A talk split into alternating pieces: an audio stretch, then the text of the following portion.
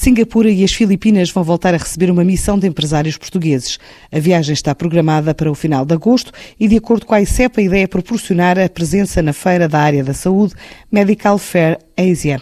Antes da viagem a solo filipino, onde vão acontecer reuniões de negócio pré-organizadas com empresas locais durante dois dias. O aumento da procura de tecnologias médicas e de saúde no Sudeste Asiático é impulsionado pela crescente afluência, também mudanças nos planos de saúde públicos, envelhecimento das populações e pelo aumento de doenças crónicas.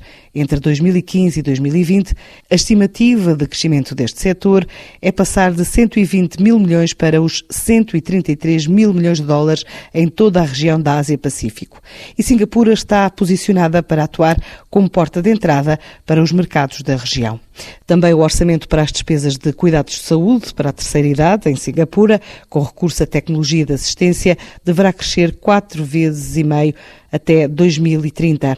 Nas Filipinas também o crescimento é cada vez maior na área de investimentos em parcerias público-privadas para grandes projetos de infraestruturas hospitalares. Ao mesmo tempo, o panorama digital está a alterar por causa da pressão nos setores público e privado das tecnologias de informação e a acessibilidade de dados em benefício da população.